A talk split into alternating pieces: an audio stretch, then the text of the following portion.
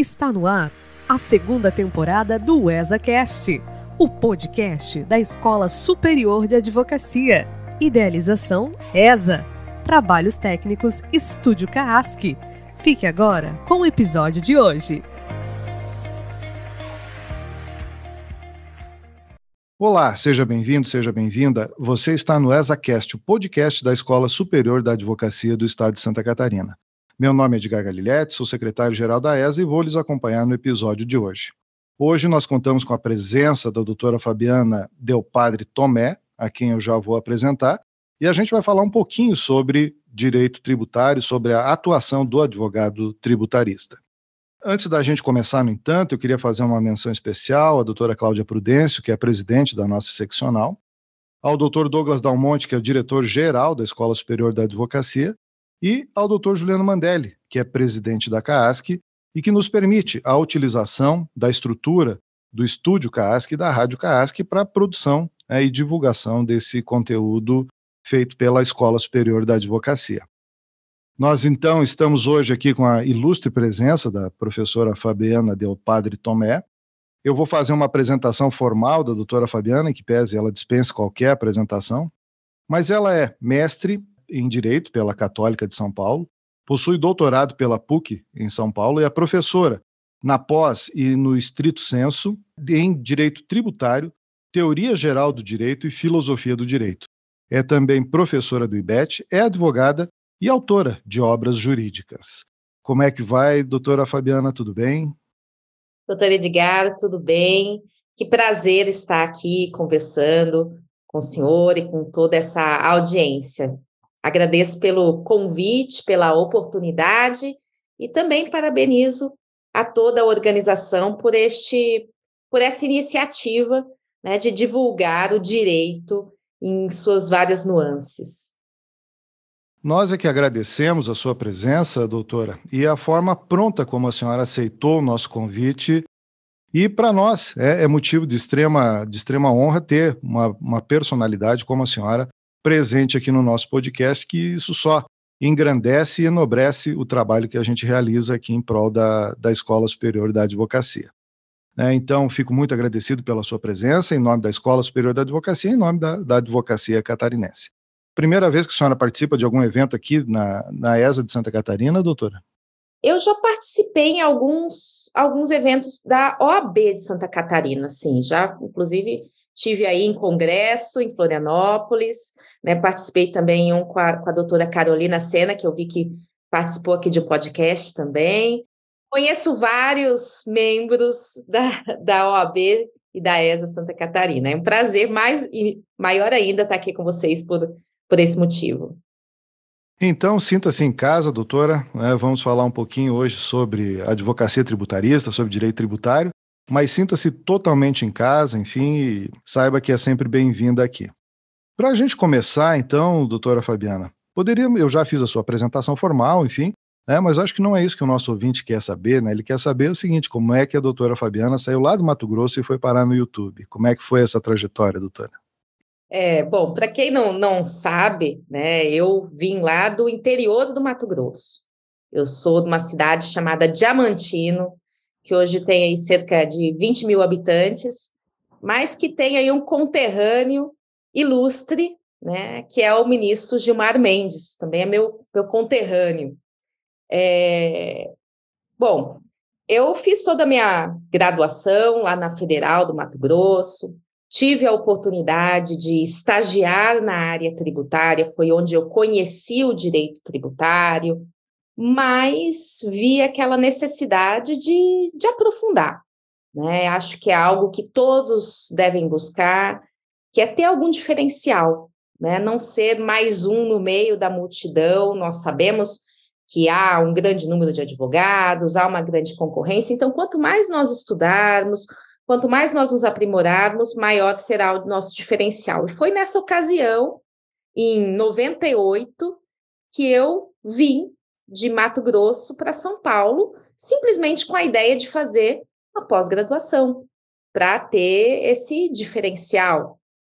É, fui aluna e orientanda do professor Paulo de Barros Carvalho, é, defendi minha dissertação de mestrado, e aí, quando eu ia voltar para minha terra natal, ele me fez um convite que eu diria irrecusável, né? Trabalhar com ele. Aí eu fui trabalhar no escritório do professor Paulo, trabalhei com ele mais de 18 anos, é, onde eu iniciei, inclusive, na docência também. E depois desse período, eu resolvi alçar novos rumos, né? Alçar novos rumos na, na advocacia, inclusive na advocacia autônoma, e também aproveitando esse ensejo da, que foi algo ruim que a nós vivenciamos, algo terrível que foi a pandemia, mas por outro lado ela acelerou demais o nosso o nosso movimento digital, né? Tivemos que aprender na marra a utilizar a internet diante daquele isolamento, também as redes sociais. E nesse contexto, eu que já era professora de mestrado, de pós-graduação, já ministrei aula também para cursos de, de, de, graduação, de OAB, eu vi ali na, na internet uma forma de me comunicar com todo, com todo o Brasil e passei aí a atuar tanto no Instagram como no YouTube com aulas, né? Inclusive todas as terças-feiras, às 20 horas, lá no meu canal do YouTube, a gente tem um encontro, uma live ao vivo. E aí, também nesse contexto, acabei fundando um curso, um curso online, que é o Você Tributarista, que é um curso voltado para a prática, para a advocacia tributária, né? Então, em breves palavras, bem rapidinho, essa foi uma minha trajetória aí nesse contexto. Muito bem. Vamos falar um pouquinho, então, professora, né, sobre a advocacia tributarista. É uma advocacia diferenciada, né? Até pela sua formação, a gente falava um pouquinho antes, né? A senhora é professora de Direito Tributário, é professora de Teoria Geral do Direito e é professora de Filosofia do Direito. Então, eu vejo que todos esses conhecimentos eles são necessários para que o advogado tributarista possa exercer de uma forma satisfatória a sua profissão. Né? E eu uh, incluiria aí ainda outros conhecimentos que são necessários, né? que é o direito constitucional e especialmente, né, puxando agora a brasa para o meu assado aqui, o processo civil e especificamente na questão dos precedentes. Como é que a senhora vê as habilidades que são necessárias para se poder atuar uma advocacia de resultados, enfim, na advocacia tributarista? Olha, uma coisa que você mencionou aí é esse, esse caráter diferenciado. Né? No tributário, talvez um primeiro ponto é que diante do nosso sistema, que ele é extremamente complexo, né? Nós sabemos que o direito como um todo tem uma série de complexidades, mas quando o assunto é tributário, nosso sistema se torna ainda mais complexo pela quantidade de tributos, pelo fato de que nós temos vários entes tributantes que têm competência, né? Então, temos a legislação municipal, legislações estaduais, legislação federal, e é uma legislação que também não é clara, né? que diante dela surgem muitas interpretações divergentes. Então, até essa questão de nós trabalharmos muito com filosofia, com a teoria geral do direito. Um ponto que nós estudamos muito nesse âmbito é, inclusive, a teoria da interpretação, a teoria da argumentação, porque, dentro do contexto da legislação tributária, qualquer palavra dá margem a uma série de controvérsias. Eu vou até dar um exemplo aqui de algo que é, por exemplo, o ICMS, que é o imposto sobre operações relativas à circulação de mercadorias. Estou dando esse exemplo porque todo mundo aqui acaba arcando com o custo do ICMS. Quando nós compramos uma mercadoria, o vendedor ele tem que pagar o ICMS nós arcamos com esse custo. Mas só para ter uma dimensão das controvérsias que surgem, dá para acreditar que em épocas remotas, né, quando surgiu o ICMS, ele já os estados queriam exigir o ICMS até nas hipóteses de furto, né? Ah, porque houve a saída da mercadoria do estabelecimento. Já que houve a saída da mercadoria do estabelecimento, houve uma circulação. Então, vamos cobrar o ICMS. Né? Hipótese de cobrar o ICMS quando se remetia uma mercadoria para uma exposição. Ah, houve a saída da mercadoria. E aí, a cada vez que surge um conflito, isso é levado para o judiciário. E o judiciário vai se posicionando a respeito disso. Foi, falou assim: não, para ter a circulação, para ter o ICMS, eu preciso de uma circulação jurídica, que é a transferência da titularidade. Aí resolveu um problema, mas daqui a pouco surge outro problema, que envolve, inclusive, como o senhor mencionou, questões constitucionais. Né? Não, mas o ICMS, vários estados cobram. Então, quando eu remeter para um outro estabelecimento num outro estado, por mais que não tenha alteração da propriedade, em nome do Pacto Federativo, pela divisão econômica da, dessa carga tributária, precisa ser recolhido o ICMS. Daí uma nova controvérsia a respeito do assunto. E recentemente tivemos o julgamento desse caso, que foi a ADC 49, dizendo que é inconstitucional essa cobrança mas né, modulando os efeitos a partir de 2024. Né? E aí nós temos, inclusive, formado um precedente em relação a isso. Então, dentro do direito tributário, é, nós não temos algo que, digamos, se consolida e fica pacífico por muito tempo. Né? Então, isso é algo que faz com que o tributarista ele esteja sempre estudando. Um tributarista que não estuda constantemente, ele está fadado a ficar ultrapassado, porque todo dia nós temos uma nova legislação, mas não só isso.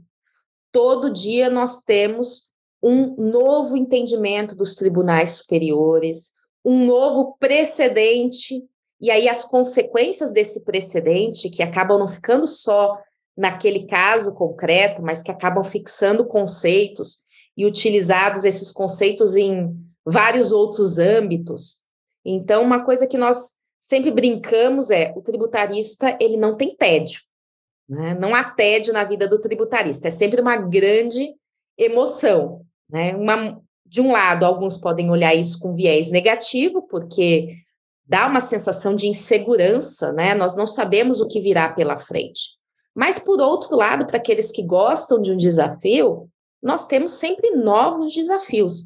As nossas demandas no tributário acabam não, não podendo ser simplesmente é, é, algo igual, repetitivo, porque nós temos sempre modificações, sempre entendimentos diferenciados e cada vez mais, né? Esse ano de 2023, inclusive, a gente começou aí com uma série de novidades no tributário, uma série de mudanças e uma série de anúncios de mudanças que ainda pretende que sejam feitas, né? Então, primeira coisa, o tributarista, é assim, para mim é uma área apaixonante, também puxar a sardinha aqui para o meu lado, né? Mas que não dispensa uma interdisciplinaridade, aproveitando aqui outro gancho, né? Porque o tributário, o que, que ele é? Ele é uma cobrança de um valor, que é o tributo, em cima de negócios jurídicos.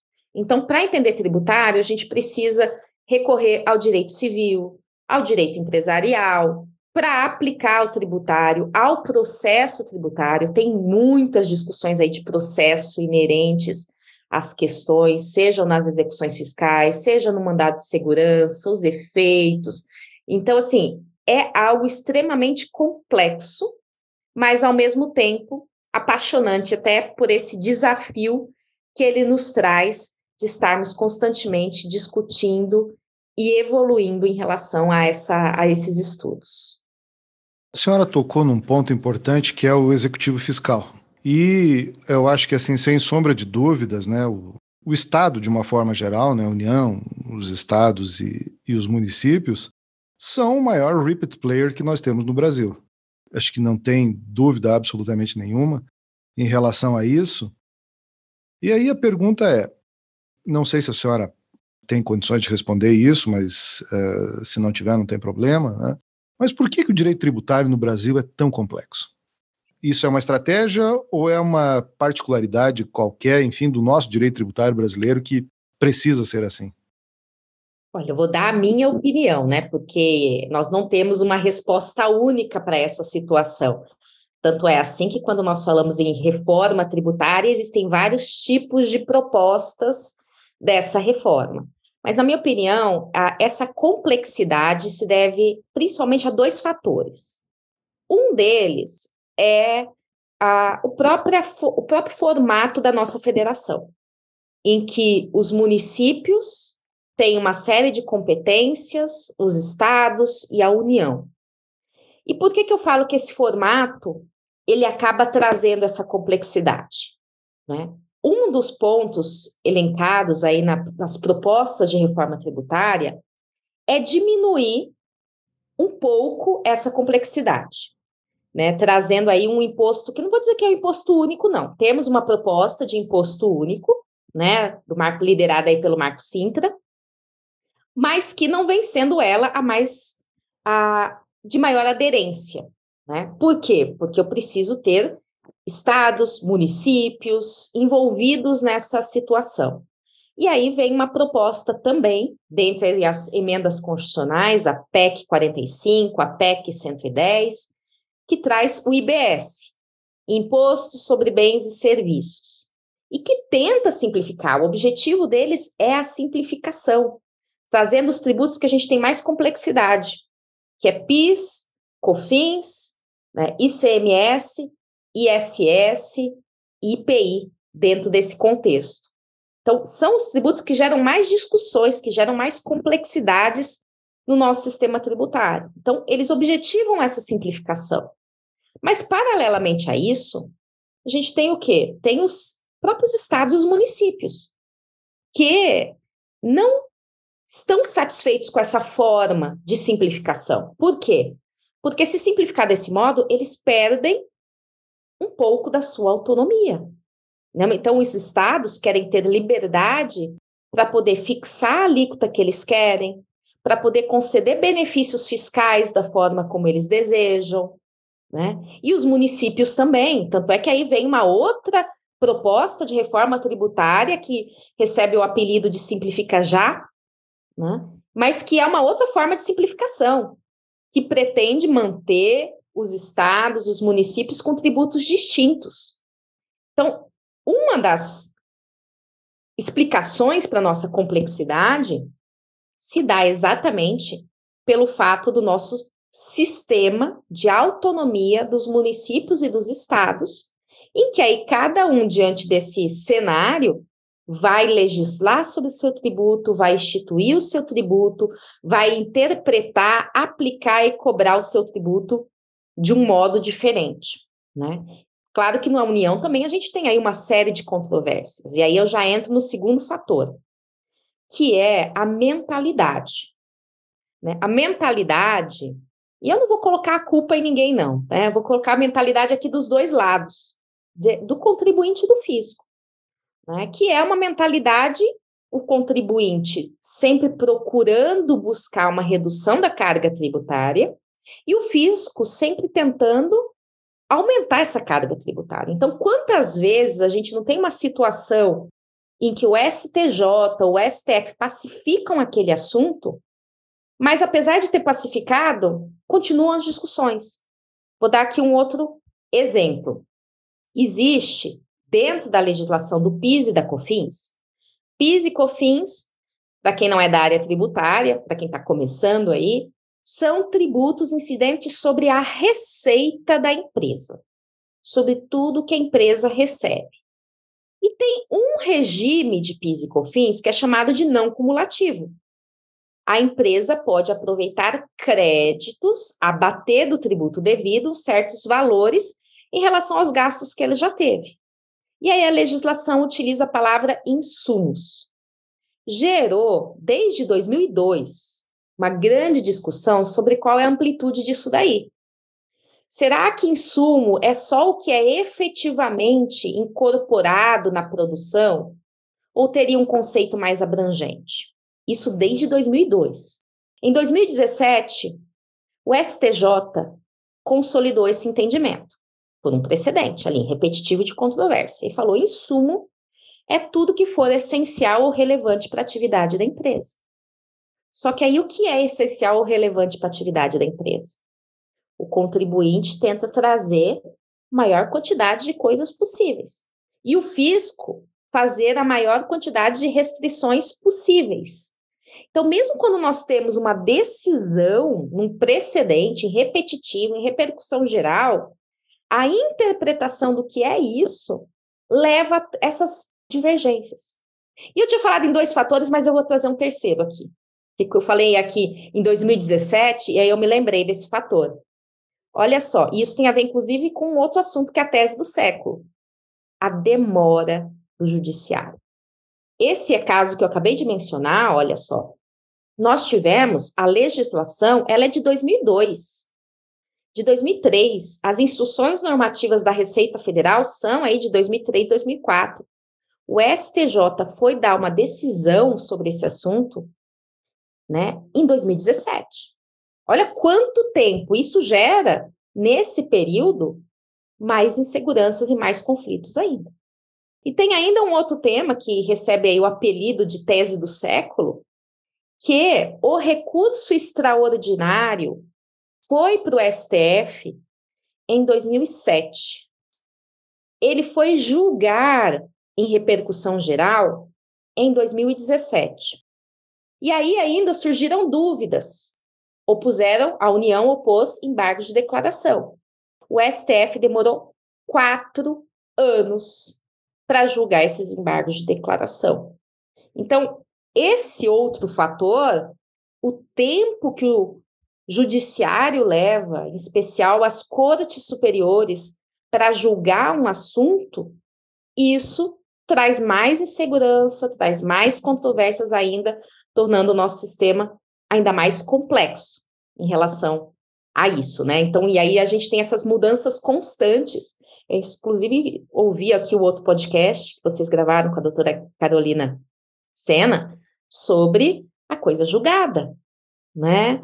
A relativização da coisa julgada. Então, né, nós temos aí mudanças constantes e numa demora de julgamento, você ter essas mudanças constantes traz mais insegurança, traz mais complexidade ainda para esse nosso sistema tributário e faz com que o advogado tributarista seja extremamente necessário. Porque diante de tanto cenário de insegurança, uma forma mínima de ter uma certeza é tendo uma decisão favorável, ainda que posteriormente venha a ser modificado, mas pelo menos durante aquele período, a empresa ou a pessoa resguardou minimamente esse, os seus direitos ou uma certa estabilidade, né? Então, é, são vários fatores que trazem essa complexidade, daí a dificuldade, inclusive, em fazer mudanças nesse cenário. Eu concordo com tudo que a senhora falou, e eu acho que um, um outro ponto aqui que é extremamente importante a gente mencionar é a ligação óbvia né, entre o direito tributário e a economia. Que quando a gente está falando de tributos, a gente está falando em dinheiro, quando a gente fala em dinheiro, a gente está falando nas expectativas das pessoas ou das empresas, e é lógico, né, antes a senhora falou, bom, eu atribuo essa responsabilidade de um lado ao fisco e do outro lado ao contribuinte. Mas eu vejo, professora, sabe, puxando um gancho naquilo que, que a senhora acabou de falar, que um outro ponto importante é, é, é uma questão da linguagem, né? Entende? Porque eu vejo que grande parte das discussões é sobre o que compõe e o que não compõe a base de cálculo. Então, isso é uma dúvida do não tributarista, né, mas de um, de um espectador do, dos acontecimentos do direito tributário, essa questão hermenêutica, né, de se definir exatamente né, qual é o objeto do tributo, qual é a base de cálculo de tal tributo. Quer me parecer que seja também um dos fatores que, que leva à complexidade, aliada, é claro, aí ao, ao grande número de, de legislações que a gente tem. Então a pergunta é: onde é que se encaixa o advogado tributarista nisso tudo? Olha, o advogado tributarista tem que ser, se vira nos 30, né? mas ele tem que lidar com todos esses fatores, realmente. É, primeira questão da linguagem, né, e isso, inclusive, essas discussões em torno da linguagem, isso é o que nós, advogados tributaristas, utilizamos fortemente para defender o contribuinte. Porque no tributário, muito parecido com o que acontece no direito penal, nós temos o princípio da estrita legalidade, né, da tipicidade tributária, e isso, inclusive, é algo que gera tantas discussões. Então, quantas vezes, né, na legislação, por isso que essa discussão, né, existe uma palavra ali, né, olha, você, o tributo só vai incidir sobre o que é remuneração. Para o tributário, essa palavra acaba tendo uma importância gigantesca, né, porque para ser remuneração, é, é, teria que ter uma delimitação tão estrita né, para poder ter a tributação. Então, começa a se discutir terço de férias, ele é remuneratório ou não? Então, diante da legalidade tributária, é que surgem, inclusive, essas teses, né? De começar a olhar situações e questionar se aquilo que está sendo cobrado está extrapolando ou não a amplitude daquela palavra, né? A própria tese do século que eu mencionei, tributa-se a receita então, a discussão foi o que é receita. Então, isso é algo que entra muito em jogo. Então, o tributarista, primeiro ponto, ele tem que ter uma, uma observação muito atenciosa, né? Para sempre verificar se as cobranças não estão sendo feitas com uma interpretação mais abrangente do que deveria ou do que pelo menos nós entendemos que deveria ser. De outro lado, vem o aspecto da economia. E a economia envolve tanto o lado do contribuinte quanto o lado do poder público, né? Inclusive para o contribuinte, e aí entra até uma outra importância, né, ou reiterando a importância do advogado tributarista. Quem paga menos tributo consegue ter mais dinheiro para investir na sua empresa, mais fluxo de caixa, e consegue, ou por outro lado, baixar o seu preço e ter uma vantagem concorrencial.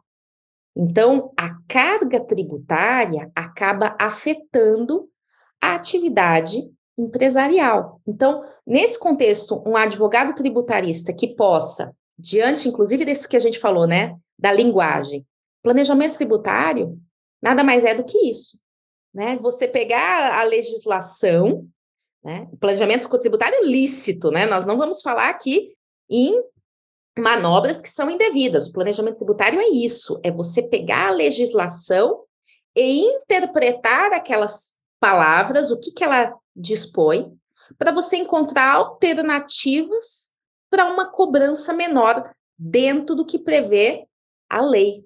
Né? Então, ao olhar que a legislação determina a tributação de um certo elemento, né? Por exemplo, tributa a remuneração. Então, vou instituir na minha empresa um programa de distribuição de lucros, que não é remuneração. E com isso, se eu fizer implantar corretamente, diminuo a carga tributária. Então, para o empresário, né, ou para a pessoa física também, não é só empresário, né, a pessoa física, uma menor carga tributária lhe traz um fluxo de caixa, lhe traz uma maior margem concorrencial, inclusive nas teses, né, nas discussões, para não pagar a mais do que se entende que é devido. E para o poder público tem o outro lado da moeda, né, porque o poder público precisa desses recursos.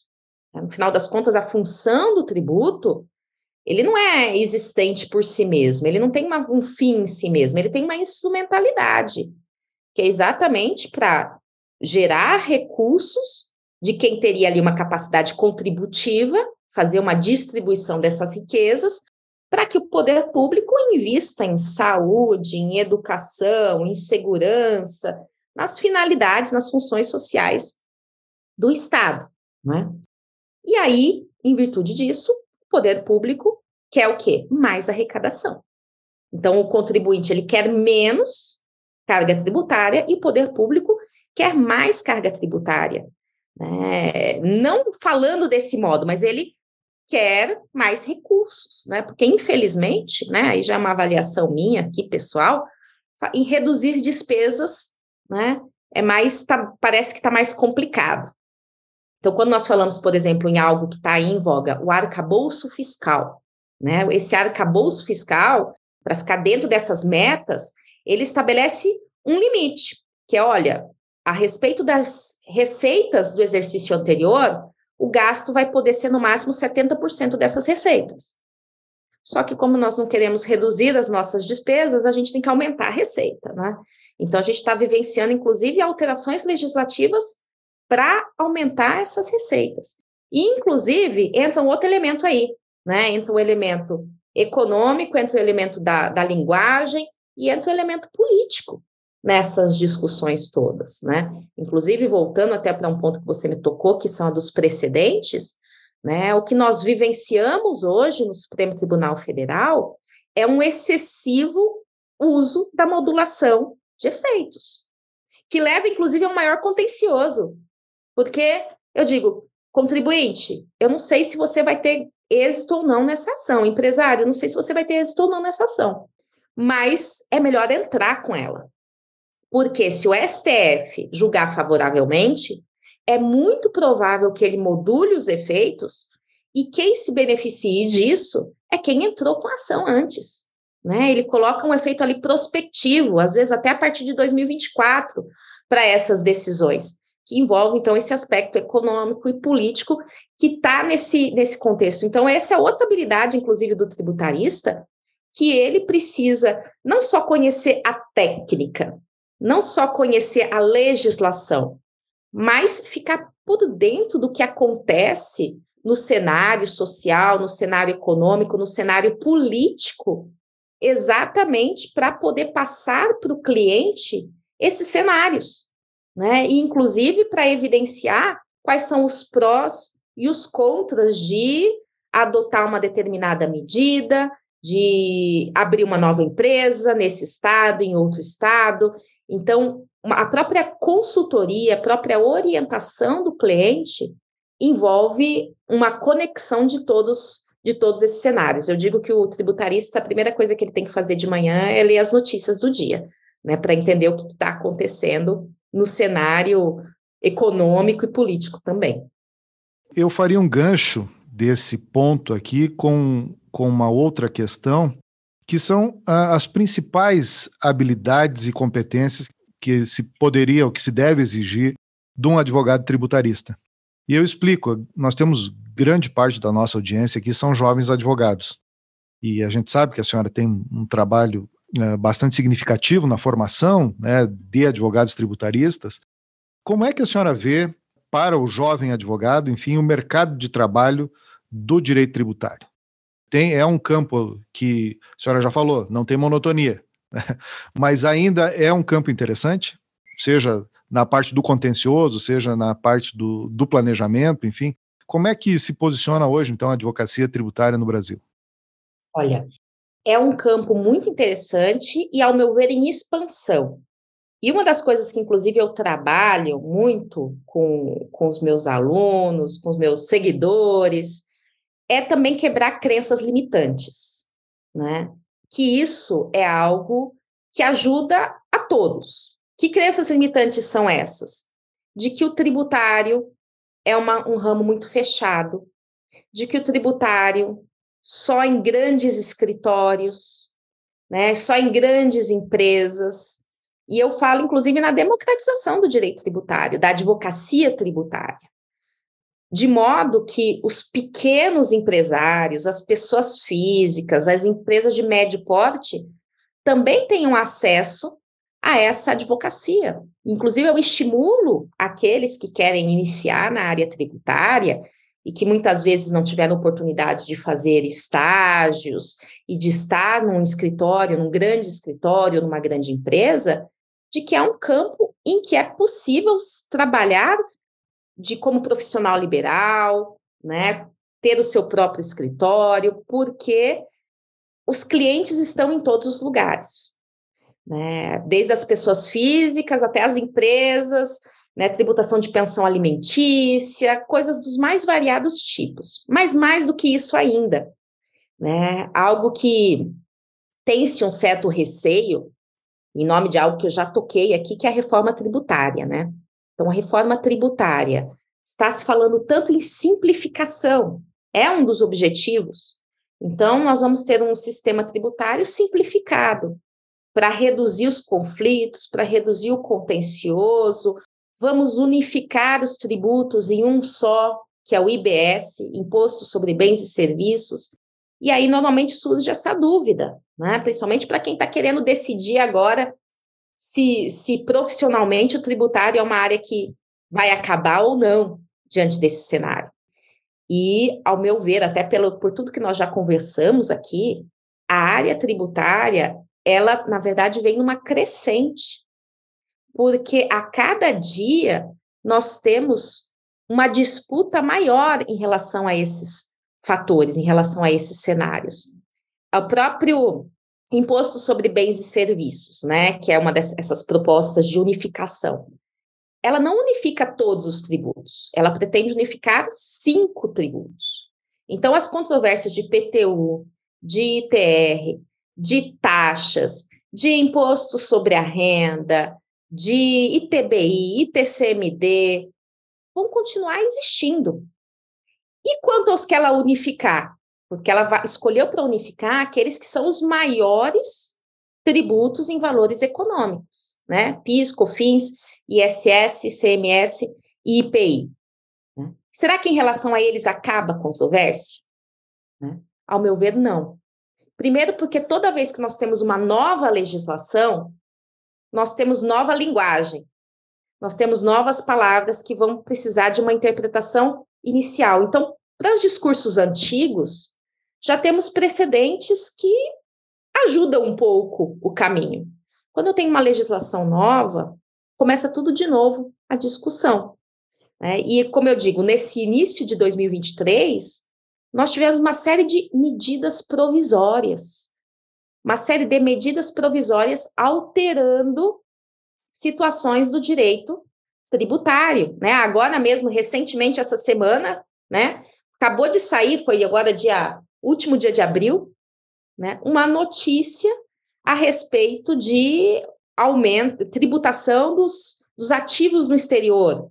Ou seja, é, de um lado, uma reforma tributária pretende simplificar, mas de outro lado, existe uma gama, tão grande de tributos e é, a cada vez uma tentativa de tributar situações que hoje não são tributáveis, que a gente tem sim novas discussões, seja discussões de contencioso, seja de planejamento tributário, porque se alguém tinha ativos, tem ativos no exterior, ele vai ter que fazer uma análise.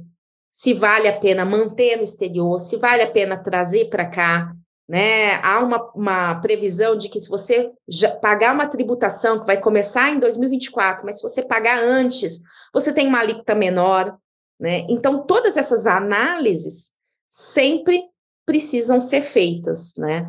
Então, cada vez mais eu vejo que, na verdade, a complexidade vai aumentando. E, com isso, a, a função do tributarista vai se tornando cada vez mais essencial para as empresas e até mesmo para as, pessoas físicas, que muitas vezes acabam achando que estão alheias à tributação, mas que estão ali na mira também desses, desses, dessas alterações. Hoje, né, um outro exemplo de uma situação que nós temos hoje, e que é um foco de planejamento tributário. Quando você constitui uma empresa, né, um profissional, já fica aí a dica para os advogados, né? Uma coisa é você ser tributado como pessoa física, né? Advogado de todas as áreas. Outra coisa é quando você é tributado como pessoa jurídica. Claro que precisa de uma análise individual, mas normalmente há uma maior vantagem em constituir uma pessoa jurídica e sofrer a tributação nela. Porque quando eu distribuo dividendos, que é a remuneração do sócio, né? O lucro que vai para o sócio, esses dividendos hoje são isentos. Mas uma das propostas é acabar com essa isenção. Se acabar com essa isenção, nós vamos ter que o quê? Que rever todos os planejamentos tributários para verificar qual é a melhor sistemática. Então, cada pequena mudança afeta um contingente muito grande de contribuintes, pessoas físicas e pessoas jurídicas. Né? Então, eu vejo aí um campo crescente, na verdade, de atuação na advocacia tributária. A senhora falou algumas vezes aqui sobre a tese do século. Eu acho que esse é um bom exemplo para a gente debater um pouquinho, para que os nossos ouvintes entendam exatamente aquilo que a senhora está querendo dizer com o grau de complexidade. E eu introduziria essa discussão fazendo uma pergunta, professora. Como é que no Brasil um tributo pode compor a base de cálculo de outro tributo? Explica para mim que não sou tributarista, professora, como é que isso pode acontecer? Olha só, né? Pior que pode acontecer, tá? Já vou falar aqui, a tese do século, o STF diz que não pode, mas em outros tributos pode, tá? Vou dar até um exemplo aqui, para quem não é tributarista, do ICMS. Está previsto expressamente, inclusive na Constituição, por causa de uma emenda constitucional, que o ICMS pode incidir sobre o próprio ICMS. Então, se eu vendo um copo por 100 reais, a base de cálculo do ICMS não é 100 reais. Supondo que a alíquota do ICMS seja 18%. 18% de 100 dá 18. Então, o ICMS sobre o ICMS, na verdade, vai ser a base de cálculo vai ser 100 reais mais 18, que é do ICMS, e aí o ICMS, a alíquota de 18, vai incidir sobre tudo isso. Parece um trava-língua, né? Mas, no final das contas, o ICMS hoje é assim. Só que o ICMS tem, como eu disse, uma previsão constitucional, né? Foi feito lá uma emenda constitucional, mudou, e aí passou a ficar assim. Mas para os outros tributos, isso não tem previsão. E aí foi o que levou a tese do século, que recebeu esse nome, seja pela demora no seu julgamento, seja pela relevância que ela acabou assumindo. Então, qual que é essa tese do século? Vou voltar aqui ao exemplo de uma venda. PIS e COFINS são tributos que incidem sobre a receita da empresa. Então, já voltamos, inclusive, para essa questão da linguagem, né? Para exemplificar. Base de cálculo é a receita da empresa. Uma empresa que no mês vendeu mercadorias e recebeu pela venda dessas mercadorias 100 mil reais, qual é a receita dela? À primeira vista, você diria, bom, se ela recebeu 100 mil reais pela venda, a receita dela é 100 mil reais. E esse é o entendimento, era, né, da Receita Federal. Só que tem um detalhe. Essa empresa, olha a complexidade da nossa legislação. Quando ela vende esses copos e tem essa receita de 100 mil reais, além de pagar o PIS e a COFINS, que é, são para a União, ela tem que pagar o ICMS sobre essa venda, que vai para o Estado. E, inclusive, esse ICMS ele é destacado nas notas fiscais. Recomendo até que vocês, na próxima compra, né, não cupom fiscal de supermercado, que aí não vai dar para ver, mas se fizer a compra de algum objeto que receba nota fiscal efetivamente, dá uma olhadinha lá, tem um campo indicando qual é o valor do ICMS. Então, se nessa venda essa empresa vendeu por 100 mil reais, entrou na conta dela 100 mil reais. Só que um percentual disso, 18%, ela vai ter que pagar para o Estado. Então, qual foi a ideia do contribuinte, do advogado tributarista? Espera aí. O que é receita? Receita é algo que a empresa recebe e que é dela, que fica para ela. Mas esse ICMS, que é destacado na nota fiscal, ou seja, que é indicado o valor dele, que é uma partezinha desse valor que ele recebeu, isso é repassado para o Estado. Logo, esses valores não são do contribuinte. A empresa recebeu em dinheiro, né, na conta dela, ali 100 mil reais, mas só ficou para ela, por exemplo, 82 mil reais. Então, a base de cálculo, ou seja, a receita, vai ser 82 mil reais. Ou seja, o ICMS deve ser excluído da base de cálculo do PIS e da COFINS. Então, o giro em torno disso daí tudo é o conceito de receita.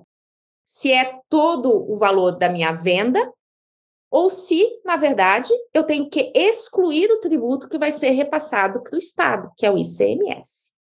Depois de 20 anos, o STF decidiu, na né, tese do século, que é o tema 69, que esse ICMS não integra a base de cálculo do PIS e da COFINS.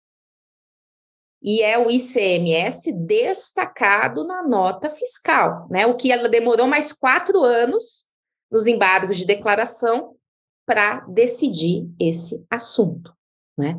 Então, afirmou-se o conceito de que receita é aquele ingresso novo que adere definitivamente e sem condições ao patrimônio do particular. E não aquele valor que ele recebe, mas que ele tem que repassar para outros, porque isso não é receita, é um mero ingresso financeiro, né?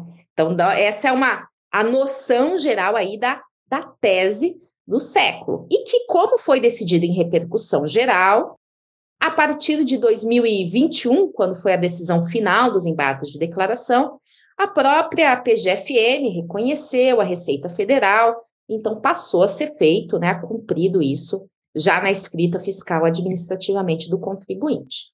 E agora, professora, falando para tributaristas, o julgamento da tese do século encerrou a discussão? É, eu tenho eu tenho lido por aí é, e, e, achei um nome bem interessante, né? Falando-se em teses filhotes. Exato. É, e o que, que são essas teses filhotes, enfim, como é que os nossos jovens advogados tributaristas vão navegar por esse mar turbulento? Pois é, foi outro apelido, né? Vejo que no direito tributário a gente vai dando apelido para as teses, né? Aquelas teses que são icônicas.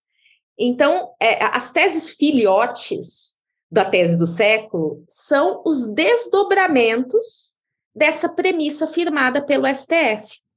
Então, já que para decidir que o ICMS não compõe a base de cálculo do PIS e da COFINS, o STF disse o que é receita. A partir disso, né, surgiram outros desdobramentos. E aí vieram essas teses filhotes a partir do conceito de receita.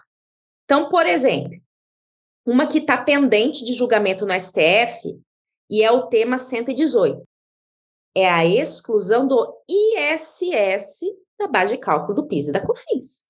O raciocínio é exatamente o mesmo. Já que o ICMS é um valor destinado aos estados na venda de mercadorias, e ele não compõe a base de cálculo do PIS da COFINS, ele não é receita, então o valor do ISS, que é Imposto sobre Serviços, e que também é destacado nas notas fiscais e destinado aos municípios, também não pode compor essa base de cálculo, né? Essa é uma das, das teses. E no direito tributário, como a gente disse que não tem tédio, né? Só para dar aqui um panorama dessa, desse julgamento, ele foi iniciado ele estava empatado no plenário virtual, né? Que eu falo que o plenário virtual é uma caixa de Pandora, né? Surpresinha. Vão caindo os votos ali, você vai aguardando ansiosamente qual é o próximo voto. Fica olhando o tempo todo lá no site para ver se já saiu algum voto novo. E eles ia dar empate. Só para vocês terem uma noção. E aí, como estava faltando um ministro, o André Mendonça não estava ainda no STF, né? Foi pedido destaque ou seja, vamos sair do plenário virtual e vamos para o plenário presencial, e vai começar do zero esse julgamento. Então, essa é uma das teses filhotes. Outra tese filhote, que também está no STF, tema 1067. Exclusão do PIS e COFINS da sua própria base de cálculo. Como assim? Bom, eu vendi aqui ou prestei serviços, recebi 100 mil reais. Sobre esses 100 mil reais, tem a tributação do PIS e da COFINS. Esses valores não são meus, são da União. Logo, a minha alíquota de PIS e COFINS deve ser sobre esses valores já excluído o PIS e a COFINS. Então, essa nem começou o julgamento, nem temos data de julgamento, nem, nem nada. É outra tese filhote. Agora temos outras que estão no STJ, né? Um entendimento de que tratam de matéria de legalidade, não de constitucionalidade. Por exemplo, o tema 843, que está lá no STJ. E aí ele já não tem a ver com PIS e COFINS. Ele tem a ver com imposto de renda da pessoa jurídica e contribuição social sobre o lucro da pessoa jurídica no lucro presumido. Porque nos regimes de tributação, só para aqui esclarecer, do imposto de renda e da contribuição social sobre o lucro, existem três formas. Uma delas é o lucro real, em que a empresa realmente desconta todas as despesas que teve para, sobre esse lucro real, pagar o seu imposto. Outra é o Simples Nacional, né, que aí sim é uma simplificação de uma carga tributária, várias, vários tributos por uma única alíquota ali, para empresas menores, que faturam até 4 milhões e 800 mil. E temos o lucro presumido, que inclusive grande parte das empresas estão nesse regime, em que elas optam por não ter que ficar descontando todas as despesas. Então, o lucro é um percentual do que? Aí vem a palavrinha-chave, da receita. Então, a base para calcular o lucro presumido é um percentual previsto na lei aplicado sobre a receita da empresa. Se é sobre a receita, então dessa receita eu tenho que excluir também o ICMS. Esse tema começou o julgamento com voto favorável da ministra Regina Helena Costa, e aí foi pedido vista. Né? Não temos, sabemos quando vai retomar. E aí, isso vem outras teses ainda, tá? Algumas até absurdas cá entre nós, Edgar. Pois que o, o, o, STF diz que exclui o ICMS da base de cálculo do PIS e da COFINS. Mas tem uma outra forma de recolhimento do ICMS, que é o ICMS substituição tributária, que é um recolhimento antecipado do ICMS. É o mesmo tributo, só que a, o regime dele, o recolhimento, a data de recolhimento dele é antecipado por substituição tributária. Mas o STF diz que isso não é matéria constitucional e mandou para o STJ. Né? Então, pendente ainda de julgamento no STJ, a exclusão do ICMS, substituição tributária, das bases do PIS e COFINS. Também começou já com julgamento favorável, quer dizer, com voto favorável da ministra Regina Helena Costa, dizendo que é o mesmo tributo, que não tem razão de ser um julgamento diferente. E aí, como a gente fala em teses filhotes, essas são as principais, mas a cada dia surgem coisas novas que não estão ainda nos tribunais superiores. Por exemplo, exclusão do ICMS do fundo rural. Fundo rural é uma contribuição paga pelos produtores rurais sobre a sua comercialização. Sobre o quê? A receita da comercialização. Então, a tese é: exclui o ICMS dessa receita. E aí começam outras teses que são mais incipientes, ainda estão em primeira instância exclusão do ISS da base de cálculo do ISS.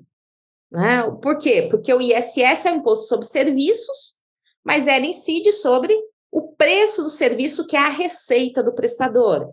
Então, onde você vê a palavra receita, essa tese está tendo seu desdobramento aí nas chamadas teses filhotes, aí o legado da tese do século. Então, isso já mostra quantos desdobramentos acabam tendo um único julgamento, né? Um único julgamento, como ele, ele parte de uma premissa que é um conceito, o que é receita.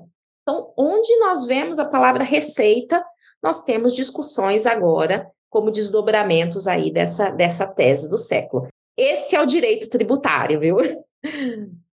Não posso deixar passar em branco aqui sem uh, aproveitar né, a sua presença para discutir um outro julgamento aqui, que é o da ADI 795, que trata da TUSD da TUST né, como base de, de cálculo do, do ICMS. E na leitura desse, desse acórdão, professora, me chamou a atenção um ponto, que eu acho que aí a gente dá uma volta e voltamos lá para o início da nossa conversa. Consta no acórdão, né, expressamente, como fundamento de decidir, a expressão seguinte: a possibilidade de prejuízo bilionário aos estados. Então, veja, é um argumento que não é tipicamente do direito tributário, que acabou entrando né, na ratio decidente, vamos dizer assim, do julgamento da ADI 795. Então, eu acho que assim, se nós temos lá no, no, no julgamento da tese do século teses filhotes nascendo favoravelmente ao contribuinte, aqui nós temos uma, uma, um contraponto que é a questão da inclusão de um argumento econômico, prejuízo bilionário aos estados, e aí a senhora me corrija se eu estiver errado, como fundamento de decidir sobre a incidência ou não de um determinado tributo. Então, eu largo essa questão para a senhora aí para né, dissecar um pouquinho para a gente já ir se aproximando do final. Olha, eu diria que isso volta lá no começo, que de traz o argumento econômico e traz uma discussão política. Né? Porque essa tese é do ICMS sobre TUSD e TUST nas contas de energia elétrica. O que, que é isso? Na conta de energia elétrica, nós pagamos o preço da energia que nós estamos consumindo, mas para essa energia chegar até o nosso estabelecimento, ela tem que vir por postes, né, que fazem ali a distribuição, e antes também tem uma rede de transmissão que é remunerada. Então nós pagamos uma tarifa dessa distribuição e uma tarifa de transmissão. E aí já surgiu, isso é antigo, uma discussão sobre a incidência do ICMS sobre essas tarifas. E nós tivemos né, a decisão da primeira turma do STJ, favorável ao contribuinte, não incide. A segunda turma do STJ sinalizou que incide, e isso está lá também pendente de julgamento há tempos. Olha aí o problema da demora do judiciário no STJ e não é julgado nunca. É o tema 986, está lá no STJ. Só que aí, o que, que aconteceu? Veio uma lei complementar, 194, e essa lei complementar, ela determinou que essas tarifas não se incluem na base de cálculo, além de outras questões também, da seletividade e assim por diante. E aí os estados falaram: opa, isso daí vai me trazer, como disse aqui você, Edgar, prejuízo. E aí eles ingressaram com uma ADIM lá, né, 7.195, lá no STF, para discutir que essa legislação é inconstitucional, né, e dentre outros fatores, porque ela é, é, violaria a autonomia dos estados em disciplinar sua base de cálculo, mas também pediram essa liminar por causa do prejuízo bilionário porque os juízes estavam concedendo as liminares. Se está previsto na lei, antes era uma discussão que estava lá no STJ, pendente de julgamento. Aí vem uma lei complementar falando que era para excluir, juízes estavam concedendo as liminares a respeito deste assunto. Vem o STF e traz aí um argumento econômico né, de que isso traria um grande prejuízo. E com isso, suspendeu a lei complementar 194. Né? E aí vem uma outra problema, uma outra questão né, que a gente está vivenciando. Quem está acompanhando aí os julgamentos, parece que está tendo um certo conflito entre o STJ e o STF. Né? Porque isso aqui, o tema da TUS de TUST, é um tema que está, como eu disse, pendente de julgamento no STJ. E o STF suspendeu a Lei Complementar 194, que trata do mesmo assunto. E se o STJ vier a julgar e falar que é devido, né? que, que não é devido esse tributo. Então, assim, são hoje a gente está vivendo, inclusive, uma crise de saber qual é a competência do STF e qual é do STJ.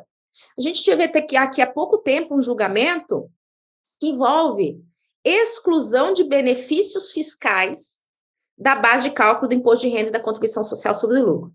Sem entrar no mérito da tese, mas o julgamento estava no STJ, começou o julgamento, alguém, né, na verdade foi uma associação, né, a BAG, foi ao STF, pediu suspensão desse julgamento. Diz que tinha ali uma conexão com a matéria do STF. E o ministro André Mendonça deu uma liminar para suspender o julgamento. Ele falou: suspenda-se o julgamento, no mesmo dia que já estava acontecendo o julgamento. Suspenda o julgamento, ou se vier já ter acontecido, é, que suspenda-se os efeitos. O STJ, no meio do julgamento, tomou conhecimento dessa liminar, deu uma paradinha ali de uns 10 minutos, voltou e continuou o julgamento. Né? Ou seja, é, eu vou julgar, E aí, esse assunto é, é de STF ou é de STJ? Né? Então, isso extrapola, inclusive, os limites da tecnicidade. Então, envolve no direito tributário aspectos econômicos e aspectos políticos, cada vez mais. E isso, né, só para a gente finalizar aqui esse, esse ponto, não, não quero que seja, ou acredito que não deve ser algo de desalento, né, de falar assim, poxa vida, então já que o povo vem aí com argumento econômico, argumento político, de que adianta eu estudar o direito? De que adianta eu conhecer a tecnicidade? Tem hora que bate essa, é, é, é, esse desânimo, efetivamente. Mas se nós desistirmos, como é que fica a situação? Então, por mais esse motivo, é que nós temos que aprofundar no conhecimento jurídico e também aprender a lidar com os argumentos econômicos e políticos para podermos trazer o argumento do lado oposto, né? E podemos realmente combater esse, esse cenário, esse tipo de situação, para termos uma tributação correta, uma tributação justa, de acordo com o que prevê a Constituição, de acordo com o que prevê a lei. Não tem monotonia no direito tributário, né, professora? De jeito nenhum. Então, professora, uh, para a gente finalizar mesmo agora, uh, outro dia eu, eu gravei um podcast com o professor Fred Dias Júnior e fiz uma pergunta para ele sobre o futuro do direito processual. E a conclusão que a gente chegou é que no direito processual, enfim, vai haver uma, uma há uma crescente desjudicialização. Eu lhe pergunto para a gente encerrar aqui se né, no futuro do direito tributário a gente vê lá no horizonte também uma desjudicialização, ou seja, que as pessoas vão fugir do, do poder judiciário e vão começar a procurar as soluções através dos conselhos, né, como o CARF, por exemplo, enfim. Isso é uma perspectiva viável ou no direito tributário não? O advogado, o advogado tem que se preparar mesmo para o combate, para a disputa judicial. Olha, existe um campo que vem crescendo da desjudicialização também. E, inclusive, algo que vem crescendo muito no tributário, e, ao meu ver, vai ampliar-se cada vez mais, são as transações tributárias, né? Que na verdade é uma desjudicialização por parte do fisco, quando ele dá a oportunidade do contribuinte pagar com certos benefícios aquele débito, né? Então isso vem numa crescente essa arrecadação mediante transações tributárias. E também vem numa crescente, eu mesmo é, é, atuo e estimulo a atuar nos tribunais administrativos são tribunais que têm uma tecnicidade e que conhecem e examinam os documentos contábeis em profundidade, tem uma expertise nesse ponto. Então, vale a pena essa esse caminho pela esfera administrativa. Só que no cenário atual do tributário, a gente tem verificado ultimamente uma pressão nesses tribunais também. Então, houve mudanças, por exemplo, no CARF, né? Havia sido extinto o voto de qualidade, que é quando o presidente, que é um representante do fisco, vota novamente para desempatar. Nesse voto de qualidade, o fisco é quem ganha, via de regra. Né? E agora, recentemente, o que, que aconteceu? Mudou o presidente do CARF, né? Houve uma medida provisória para voltar ao voto de qualidade. Aí vários processos, então, para suspender o julgamento. Então, no direito tributário, diante até desse cenário econômico e político, que é uma pressão muito grande, os próprios tribunais administrativos, vez ou outra, isso é, é sazonal, depende, me parece, diante dos cenários do próprio país, mas ele acaba sofrendo também esses efeitos e aí, a decisão do Tribunal Administrativo, sendo de ordem econômica, política, é, desfavorável ao contribuinte, o contribuinte pode, posteriormente a ela, socorrer-se do judiciário. Então, eu não vejo um cenário de desjudicialização. Eu vejo que o advogado tributarista ele pode optar por se especializar em áreas que não são judiciais, como consultivo, planejamento, defesas administrativas, mas há, ainda uma, um cenário de muita judicialização diante desse, desse contexto que nós estamos vivenciando. Vamos estudar precedentes, então, né? Vamos estudar precedentes. e nos dedicarmos a estudar interpretação, né? Para sempre é, também aí. Linguagem jurídica, né? Linguagem, linguagem jurídica. jurídica. Outra disciplina que a gente acabou não falando aí, mas acho que é extremamente importante para essa atividade do advogado tributarista. Pois bem, professor, então, tradicionalmente, quando a gente chega nesse ponto do nosso podcast, a gente deixa o microfone livre para o nosso convidado para fazer suas considerações finais, enfim, falar o que quiser.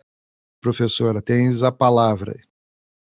Ah, eu queria aproveitar esses minutos apenas para agradecer mais uma vez, agradecer pelo convite, pela oportunidade é, e dizer que foi uma grande satisfação. O tempo passou aqui voando, nem vi o tempo passar nesse nosso, nessa nossa conversa aqui, muito agradável, muito gostosa, e eu espero nos reencontrarmos novamente, né? Também aproveito aqui, como você mencionou, o meu YouTube, aproveito para convidá-los a se inscrever lá no meu canal do YouTube, que a gente trata lá de vários temas da, do tributário, da teoria, da prática, né? E continuarmos estudando e debatendo, que ainda temos muitas discussões pela frente.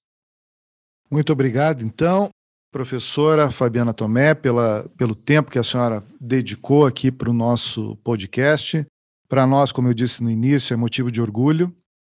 E eu não podia deixar de fazer a menção à professora, a doutora Silvia Varela, que é a nossa diretora do, do Núcleo de, de Direito Tributário, enfim, que foi quem intermediou o contato com a senhora, então tem que fazer esse, esse agradecimento a ela. Agradeço, né, eu acho que a sua participação hoje fecha assim, uma linha de, de argumentação que a gente vem travando aqui sobre direito tributário, é, e fica o convite, né, professora? Toda vez que tiver algum assunto novo aí que tenha alguma decisão importante do Supremo, alguma decisão importante dos tribunais superiores, algum tema relevante que a senhora queira trazer para a advocacia catarinense, saiba que nós nos sentiremos muito honrados com a sua participação. É, então, agradeço muito, muito obrigado, a senhora, pela, pela disponibilidade em participar aqui. E um agradecimento especial também aos nossos ouvintes, né, que se estão ouvindo esse nosso podcast até esse momento, é porque a nossa conversa aqui foi interessante. Da minha parte, né, eu aprendi muito sobre direito tributário, aprendi que não tem monotonia nessa área, enfim, e que o caminho, né, é o que me parece assim, é estudar. Né? O jovem advogado aí que resolva se dedicar a essa área aí tem bastante possibilidades de bastante oportunidades, né? Mas também tem muito estudo pela frente. Então, professora Fabiana Tomé, muito obrigado. Né? Muito obrigado aos nossos ouvintes. Muito obrigado à nossa equipe técnica que está nos dando suporte até agora. E fica o convite aí para mais um ESACast semana que vem. Muito obrigado a todos e até lá.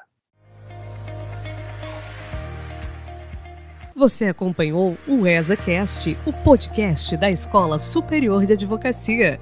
Continue acompanhando em breve mais episódios aqui no nosso podcast. Você sempre muito bem informado.